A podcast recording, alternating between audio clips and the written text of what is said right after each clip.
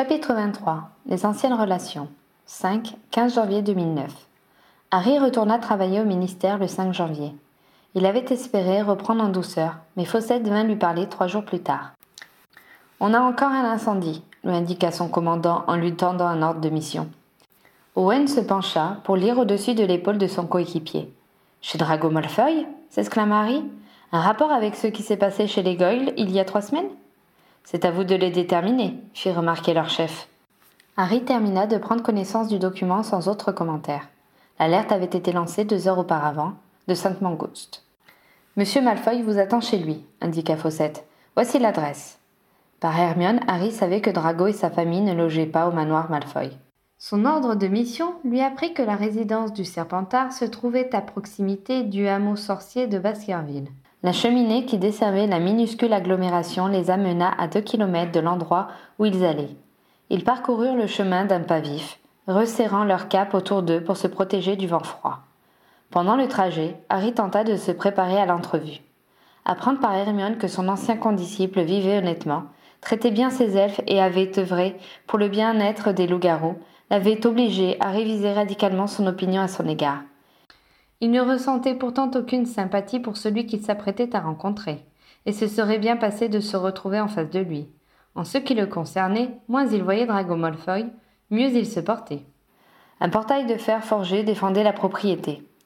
Ils étaient visiblement attendus car la grille s'entrebâilla lentement à leur approche. Ils avancèrent sur une pelouse bien entretenue. Une maison de taille moyenne aux pignons sculptés se dressait devant eux. Harry la trouva étonnamment simple pour héberger un Malfoy. Il se souvenait encore des proportions de l'endroit où il avait été détenu pendant la guerre, et les deux demeures étaient sans commune mesure. Il se surprit à comparer l'habitation au terrier, tout en admettant que cette bâtisse-là avait plus de classe. Sur la droite, ils découvrirent les ruines noires et fumantes de ce qui devait être l'atelier de potions dont lui avait parlé Hermione. À mesure qu'ils approchaient, l'air se faisait de plus en plus âcre et l'odeur de brûlé devenait entêtante. Le bâtiment principal n'avait pas été épargné non plus. Ils notèrent des traces de suie qui entouraient l'une des fenêtres du premier étage. La porte d'entrée s'ouvrit avant qu'ils ne l'atteignent. Un elfe de maison les accueillit d'une voix polie, mais sans servilité. Monsieur vous attend dans le salon. Ils s'engagèrent à sa suite, dans un corridor simple aux murs blanchis à la chaux. Sur l'un d'eux, le portrait peu conventionnel d'une femme les suivit des yeux. L'air était lourd, charriant une odeur de brûlé. Ils furent introduits dans une pièce aux poutres apparentes sur lesquelles était gravée une frise de feuilles entrelacées. Un canapé confortable accueillait plusieurs peluches oubliées. Sur les murs, des gribouillis d'enfants côtoyaient des tableaux plus élaborés. Un cahier à croquis était posé sur la table basse. Drago Malfoy, que Harry trouva pratiquement inchangé, faisait les cent pas. Ah, enfin s'écria-t-il en les entendant arriver. Vous en avez mis du temps. Harry, qui avait espéré le retrouver moins agressif, marqua une pause. Son partenaire en profita pour répondre à sa place. Nous ne sommes pas à ton service, répliqua sèchement Owen, qui ne semblait pas apprécier davantage Malfoy que Goyle. Le regard du maître des lieux tomba alors sur Harry. Les deux hommes se dévisagèrent, conscients que leurs anciennes relations étaient caduques, mais ne sachant pas quelles seraient les bases de leur futur rapport. Owen nota leur échange et attendit de voir comment Harry allait gérer la situation. Harry prenait la mesure du nouveau drago. Comme lui, il avait mûri en dix ans, et sa colère avait perdu le ton de bouderie qui la caractérisait autrefois. Il remarqua les yeux fatigués et rougis, les traits tirés et un léger tic au coin de la bouche qu'il ne lui connaissait pas. L'homme passa une main lasse sur son front et garda le silence, laissant l'initiative à Harry. À quelle heure le sinistre a-t-il éclaté? demanda l'Aurore, choisissant de rester dans le factuel. Drago parut revenir à la réalité. Ses traits se contractèrent et il répondit Vers cinq heures du matin. Sais-tu d'où il est parti? continua Harry, ayant décidé de ne pas mettre davantage de formalités dans le rapport déjà compliqué. Je pense que cela a commencé dans l'atelier de potions. Voilà qui était une piste à ne pas négliger. Il n'était pas rare qu'un feu prenne accidentellement sous un chaudron. Tu avais laissé un chaudron mijoter? sans Harry Le regard de Malfeuille flamboya. Non, répliqua-t-il glacial. Pas plus que je n'ai laissé le feu allumé dans la chambre de mon fils. Harry se retint de grimacer. S'il s'avérait qu'il y avait eu plusieurs foyers d'incendie, il y avait de grandes chances que l'origine en soit criminelle. Pouvons-nous voir les lieux où le feu a pris? questionna-t-il. Sans répondre, Drago se dirigea vers la porte du salon. Harry et Owen le suivirent dans l'escalier, puis dans le couloir desservant le premier étage. L'odeur laissée par l'incendie était particulièrement forte à cet endroit. J'ai demandé aux elfes de ne toucher à rien, expliqua Drago. J'ai pensé que vous voudriez faire la constatation des lieux en état. Owen grogna, mais Harry approuva. Tu as bien fait. Drago s'arrêta devant une porte qui béait sur une pièce noircie. Harry y pénétra la suite d'Owen. Il parcourut du regard les meubles calcinés, les murs souillés de suie.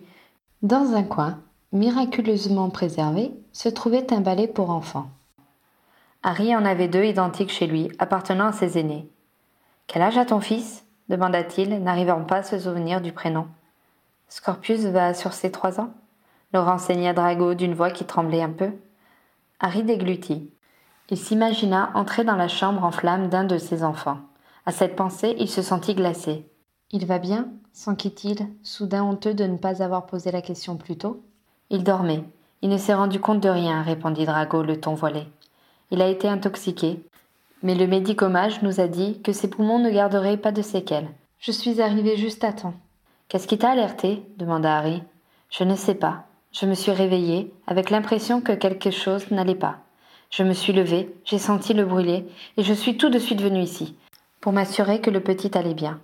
La pièce était en feu, je me suis précipitée vers son lit, qui heureusement n'était pas encore touché. Il ne s'est pas réveillé quand je l'ai pris dans mes bras. J'ai appelé ma femme, et nous sommes sortis le plus vite possible avant d'être intoxiqués à notre tour. Nous nous sommes tout de suite rendus à l'hôpital. Il marqua une pause avant de terminer. Quand Scorpius a été hors de danger, je suis revenu ici. Les elfes avaient éteint l'incendie et récupéré nos baguettes que nous avions laissées à l'intérieur. Une fois la situation stabilisée, mon épouse et le petit ont pu revenir à leur tour. Les aurores examinèrent la chambre ravagée. Les vitres de la fenêtre étaient en miettes. Ils ne trouvèrent aucune trace de magie noire ni aucun indice propre à leur donner le moindre début de piste. Nous allons interroger toutes les personnes qui ont dormi ici, finit par déclarer Harry à Malfoy qu'il les avait observés du seuil de la pièce sans se préoccuper des regards agacés que lui jetait Owen. À commencer par toi. N'as-tu rien remarqué de suspect avant d'aller te coucher? Non. Quelle heure était-il? Dix heures et demie, onze heures? Pourrais-tu préciser ce qui t'a réveillé? Je ne sais pas. Un bruit, je suppose. Quel genre de bruit insista Owen? Un crépitement, des pas, un grincement de porte? Je vous dis que je n'en sais rien, qui d'autre dormait ici? demanda Harry. Mon épouse. Nos cinq elfes étaient dans leur quartier, attenant à l'atelier. Nous allons commencer par Mrs. Malfoy, indiqua Harry. Où pouvons-nous la trouver? Dans le jardin d'hiver. C'est l'endroit le plus aéré du manoir. Drago les mena au rez-de-chaussée à l'arrière de la maison et entra doucement dans une pièce aux larges verrières, donnant sur une pelouse ensoleillée. Une femme brune, plutôt jolie, vêtue d'une robe froissée et à la chevelure en désordre, se tourna vivement vers eux, un doigt sur les lèvres. Harry remarqua qu'on avait installé un lit où un enfant blond reposait. Drago s'avança vers son épouse et lui chuchota quelques mots à l'oreille. Elle laissa son mari aux cheveux du petit garçon et vint à la rencontre des aurores. Comprenant qu'elle répugnait à quitter la pièce où se trouvait son fils, Harry décida de l'interroger sur place. Il lui posa ses questions en baissant la voix pour ne pas réveiller le jeune dormeur. Les réponses d'Astoria Malfoy n'apportèrent aucun élément nouveau. Nous aimerions voir l'atelier maintenant, fit savoir Harry après lui avoir permis de retourner auprès de son enfant. Malfoy obtempéra en venant vers eux. Harry remarqua qu'en se croisant, les époux échangèrent une furtive pression du bout des doigts, comme pour se donner mutuellement du courage. Le ménage Malfoy semblait être harmonieux. Tous mes vœux de rétablissement pour votre petit garçon, souhaita Harry à la femme avant de quitter les lieux. À la suite de Drago, les deux aurores se dirigèrent vers ce qui restait de l'atelier de potions. L'endroit était ravagé. Il suffisait d'un coup d'œil pour constater qu'il serait plus simple de tout raser et de tout reconstruire, plutôt que de tenter de réhabiliter les locaux. Les elfes vont bien s'inquiéta Harry qui se souvint que les quartiers des salariés de Drago se trouvaient dans ce bâtiment. Certains ont eu le poil un peu roussi, mais rien de grave, affirma Malfoy. J'ai veillé à ce qu'ils soient tous soignés. Si la cible était ton atelier, c'est assez réussi, remarqua Harry. Je suppose que tu n'as plus rien pour travailler. Il semble bien, reconnut son interlocuteur d'une voix bien maîtrisée. Tu as des concurrents? Tous les autres fabricants de potions, répondit Malfoy d'un ton ironique. Tu gagnes beaucoup d'argent avec ce que tu vends? De quoi vivre normalement? Hermione m'a dit que les demandes de potions Tulou sont en pleine expansion, remarqua Harry. C'est vrai, mais les marges sont faibles. On ne peut se permettre d'exiger beaucoup plus cher que le prix de revient, car la clientèle concernée est globalement assez pauvre. Tu vends de la potion Tulou s'étonna Owen. Il y eut un petit silence pendant que Harry et Malfoy réalisaient qu'ils parlaient d'un sujet qui était assez confidentiel. Entre autres, finit par répondre Drago d'un ton neutre. Owen lança un regard interrogatif à Harry, sentant qu'il n'avait pas toutes les informations requises. Je sais que tu vends tes produits sous le nom que tu as donné à ton entreprise, continua Harry comme si de rien n'était. Qui est au courant que tu es derrière? Le chef des mystères, celle des créatures magiques et le maître des apothicaires, lui rappela Drago. Je ne sais pas à qui ils en ont parlé, certains loups-garous aussi, mais ceux-là n'ont aucune raison de m'en vouloir. Pas de lettres de menace dernièrement? Des propos inquiétants ou qui auraient maintenant un autre sens? Malfoy secoua négativement la tête. Où sont tes parents demanda abruptement Harry. En France. Larry est meilleur, grimaça-t-il avec ironie. Harry ne put s'empêcher de hausser un sourcil. La solidarité familiale était l'une des rares qualités qu'il était prêt à concéder au Malfoy. Bien, on va examiner les lieux et ensuite j'aimerais parler aux elfes. Les employés s'étaient réfugiés dans la cuisine. Quand Harry et Owen les rejoignirent, certains préparaient le repas, les autres étaient assis autour de la grande table, l'air abattu. Leur interrogatoire établit qu'ils avaient tous été réveillés par l'odeur de brûlé et qu'ils avaient tout juste eu le temps de sortir de la bâtisse avant que celle-ci ne s'embrase. L'un d'eux avait ensuite vu qu'il y avait un second incendie dans la grande maison. Il s'y était précipité et était arrivé au moment où M. Drago et Mme Astoria en sortaient avec le pauvre M. Scorpus. Chiki les avait accompagnés à Sainte-Mangouste pendant que les autres s'étaient élancés pour éteindre les flammes et sauver la maison. Pouvait-il maintenant aller nettoyer les dégâts? Une fois les entretiens terminés, Harry leur annonça Vous pouvez remettre à neuf le premier étage, sauf la chambre du petit. Nous aurons peut-être besoin d'y retourner. Et l'atelier? Sans qui Drago? Harry réfléchit. Il vaut mieux le garder en l'état tant que l'enquête n'est pas close, décida-t-il. Il marqua une pause avant de demander Tu vas reconstruire? Je n'ai pas le choix, répliqua sèchement Drago. C'est comme ça que je gagne ma vie. Je veux dire, tu as. Harry hésita avant de continuer. La possibilité de le faire? Tu t'inquiètes pour moi? S'étonna son ancien condisciple d'une voix ironique? Le regard plus surpris que mon cœur. Le grognement qui émana d'Owen lui apprit que son coéquipier partageait l'étonnement de leur interlocuteur. La production de la potion pour les loups-garous est importante, justifia Harry. L'emploi des elfes aussi. Il se demanda également d'où lui venait cet intérêt pour le sort de Malfoy et sa famille. J'ai quelques réserves qui me permettront de remplacer mon atelier, consentit à révéler Drago. Tu peux dire à Granger que ces précieuses créatures ne se retrouveront pas sur le pavé. Quant à la potion Tulou, je venais juste d'en envoyer à mes clients habituels. Rassuré conclut-il d'une voix railleuse. Harry préféra ne pas relever. Nous te tiendrons au courant des résultats de notre enquête, se borna-t-il à dire de son ton le plus officiel. Il se tourna vers son partenaire pour lui signifier d'un regard le signal du transplanage.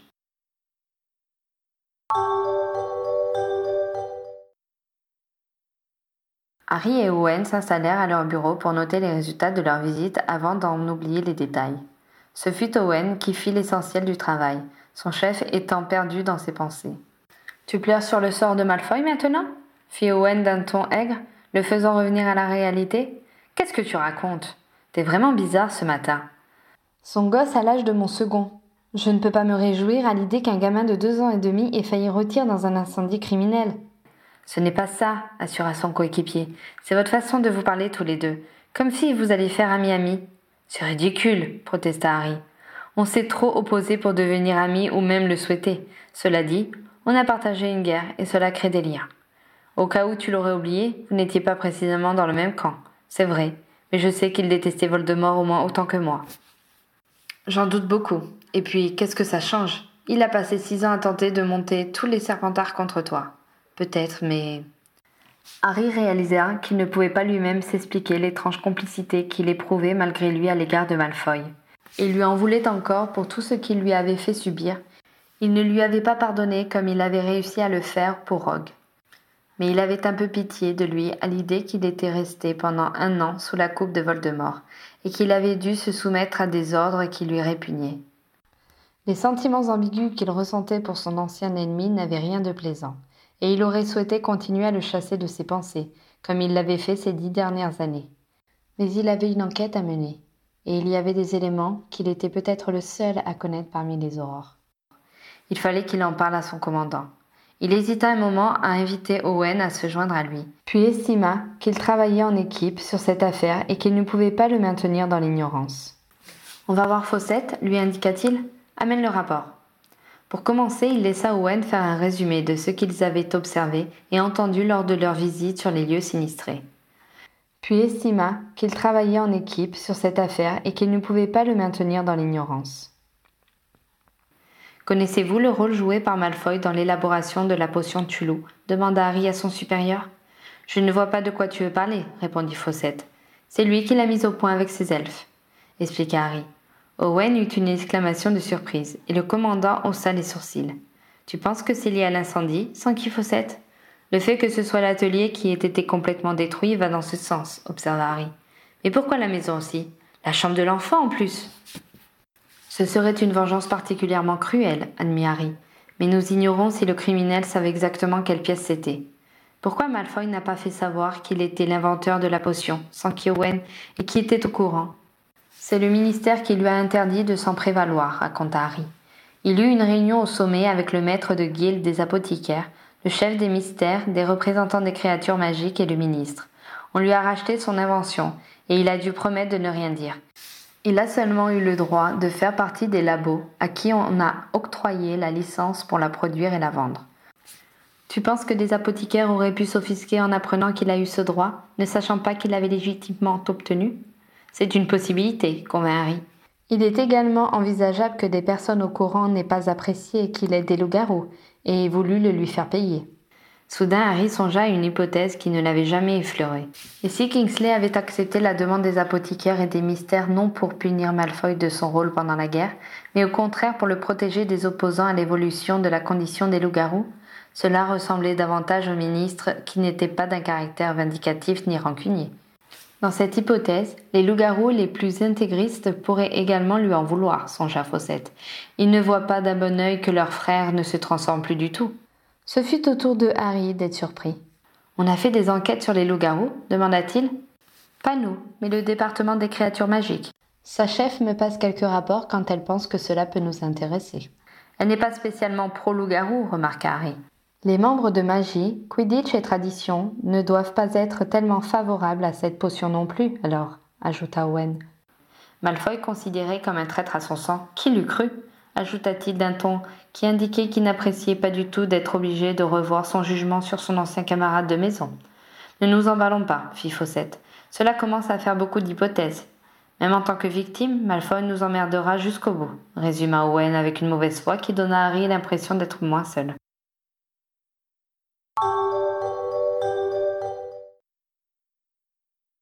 Owen et Harry consacrèrent les jours suivants à étudier les pistes qu'ils avaient identifiées. Ils interrogèrent Fabien Touillet, le maître de guilde des apothicaires. Le maître de potion n'était pas au courant de l'incendie et manifesta surtout de la surprise à l'annonce du sinistre. La première émotion passée, il répondit aux questions des aurores. Je ne vois pas ce que j'aurais à lui reprocher, affirma-t-il. Il paye régulièrement sa cotisation et ne fait pas d'histoire. Et pourtant, il aurait pu, traduisit Harry.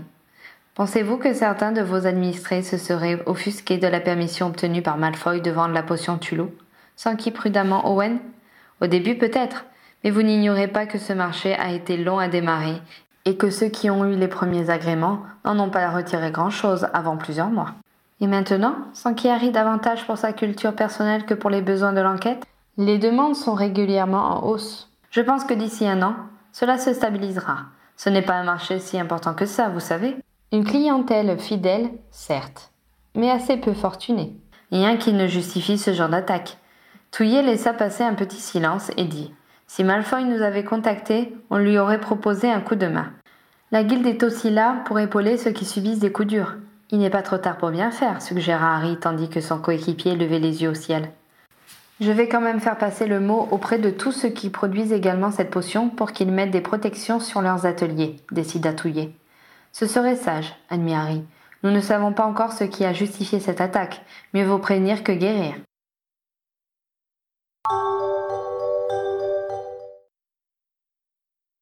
Harry n'était pas enthousiaste à l'idée de contacter Estia Jones suite au profond désaccord qu'elle avait eu avec Hermione. Il la croisait régulièrement dans les couloirs et ascenseurs du ministère, mais ils échangeaient rarement davantage qu'un bonjour poli. Il lui était reconnaissant d'avoir fait partie de l'escorte qui l'avait accompagné au Square Grimore quand il avait 15 ans, mais il ne la connaissait pas assez pour engager une réelle conversation avec elle. Ses saluts, après le changement de département d'Hermione, étaient devenus très froids. Il ne voyait cependant pas comment se dispenser de la rencontrer dans le cadre de son enquête.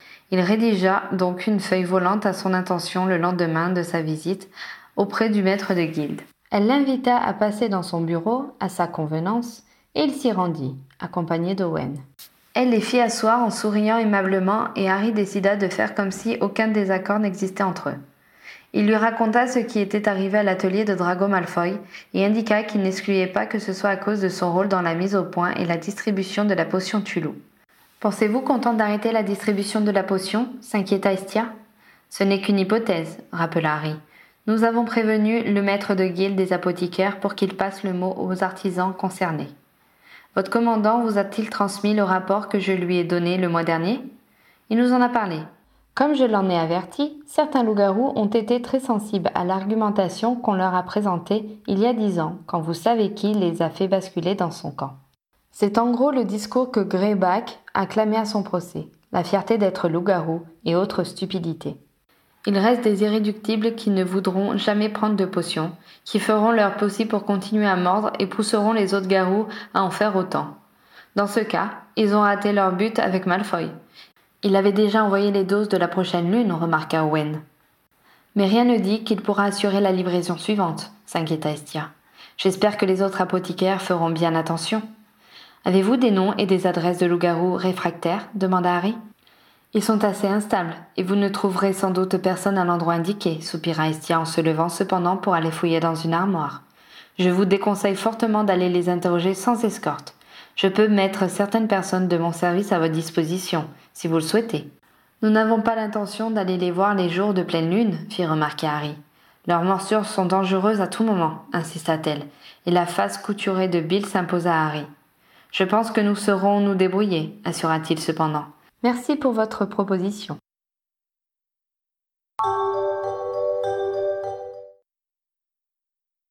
N'ayant pas d'autres pistes, Harry et Owen passèrent le reste de la semaine à tenter d'approcher les loups-garous, fichés par le département des régulations.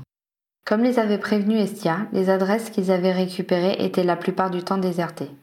Ils parvinrent à interroger trois ou quatre personnes renfermées et sur la défensive.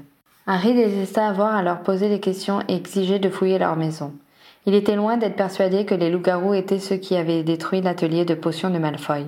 Il était cependant conscient que cette conviction était avant tout basée sur l'image positive qu'il avait des garous en général, du fait de son amitié pour Remus et des certitudes d'Hermione qui l'avaient conditionné à les considérer comme des victimes. Mais ce n'était pas assez pour écarter une piste logiquement déduite, et Harry se forçait à faire ce qu'on attendait de lui. Après tout, ce n'était que des questions, et il demandait toujours la permission avant de fouiller les habitations, même s'ils savaient tous qu'opposer un refus n'était pas envisageable. Le troisième jour, ils trouvèrent avec difficulté la demeure qu'ils recherchaient. Sans les précisions de leurs documents, ils n'auraient jamais remarqué la masure qui se dressait contre un petit bois de la région de Norwich. Quand Owen frappa la porte, le battant s'ouvrit sous la poussée de son poing. Ils jetèrent un regard à l'intérieur. L'endroit était manifestement habité. Il y avait des hardes sur une chaise à trois pieds et des couvertures élimées sur un sommier miteux dans un coin. Profitant que les lieux étaient vides, ils procédèrent à une fouille sommaire mais ne trouvèrent rien d'autre que la trace d'une misère noire. Quand ils ressortirent, ils tombèrent nez à nez avec un homme maigre et sale, qui demeura figé un moment avant de décamper dans le bois, zigzagant à travers les arbres. Par réflexe, les horreurs s'élancèrent à sa poursuite. Ils étaient sans doute en meilleure condition physique que leur gibier, mais l'individu était propulsé par la panique et parvint à rester hors d'atteinte durant un certain temps. La distance entre eux, cependant, s'amenuisa rapidement. Harry l'avait presque rattrapé quand ils parvinrent à une rivière. L'homme se précipita sur la passerelle en bois qui l'enjambait. Arrivé au fait de l'arche, l'autre s'arrêta brusquement. Harry, qui était sur ses talons, le percuta de plein fouet. Déséquilibré, l'aurore vacilla et tomba dans l'eau dans un plouf sonore. Alors que l'onde glacée se refermait sur lui, il resta un moment paralysé par le froid, avant que son instinct de survie ne lui fasse agiter convulsivement ses bras et ses jambes. Le courant était rapide et Harry fut entraîné par une force contre laquelle il ne pouvait lutter. Il ouvrit la bouche pour respirer et une vague le gifla à ce moment, lui faisant avaler une grande goulée d'eau. Il se débattit avec l'énergie du désespoir pour s'arracher au flux qui l'emmenait, mais sans succès. Il avait bien suivi des cours de natation à l'école primaire, mais ses courtes immersions dans la piscine municipale, affublées d'un maillot de bain trop large qui avait appartenu à Dudley, et qui s'obstinait à glisser, n'avaient pas suffi à lui inculquer une technique propre à se tirer de ce mauvais pas. La poitrine en feu, il commençait à paniquer sérieusement quand il sentit une force le soulever et l'extirper de la rivière. Il plana un instant, puis heurta la terre ferme dans un choc qui expulsa l'eau qui se trouvait dans ses poumons. Il cracha et toussa un moment, avant de parvenir à se redresser péniblement, le corps secoué de violents frissons. Il vit Owen, accroupi près de lui, l'observant l'air vaguement inquiet. C'est toi qui m'as sorti de là? demanda Harry. Non, c'est Merlin, persifla son coéquipier. Il se releva et devint flou aux yeux de Harry. Machinalement, le jeune homme porta la main à hauteur de ses yeux. Comme il l'avait pressenti, il avait perdu ses précieuses lunettes. Axio, lunettes de Harry, intervint charitablement son partenaire. Harry vit un éclat passer devant lui et se précipiter dans la main ouverte d'Owen qui les lui transmit. Le rescapé chaussa les verres salvateurs, sans pour autant améliorer sa vision, car ils étaient opacifiés par l'eau qui ruisselait toujours dessus. À ce moment, sa baguette perdue lors de son plongeon atterrit juste devant lui. Merci, dit-il avec gratitude. Il la saisit et en profita pour se lancer de grands sorts de séchage qui n'atténuèrent que modérément sa sensation d'être à moitié congelé. Je suppose qu'il a filé, avança-t-il en se souvenant de leur mission. J'ai pensé qu'il était plus urgent de te tirer de là, se justifia Owen. Tu ne sais pas nager? J'ai su. J'aurais peut-être fini par me souvenir comment on fait, espéra-t-il. Si tu refais un essai, je te conseille la branchiflore, persifla Owen. Ouais, admit Harry. Remarque, je ne suis pas pressé de recommencer. Bon, je crois qu'on ferait mieux de rentrer. De toute manière, on n'a rien trouvé de compromettant chez lui, reconnut Owen. Au fait, pourquoi on lui a couru après? Par habitude, j'en ai bien peur. On a tendance à considérer toute personne fuyant devant nous comme n'ayant pas la conscience tranquille. Je suppose qu'être loup-garou ne se soumettant pas aux déclarations obligatoires rend un peu méfiant. Le pauvre, il risque de ne pas oser revenir chez lui et perdre le peu qu'il avait. Il aurait mieux fait de répondre à nos questions sans faire d'histoire, jugea Owen. Je déteste cette enquête, grogna Harry en se levant. Allez, on rentre. On ne trouvera rien d'autre aujourd'hui.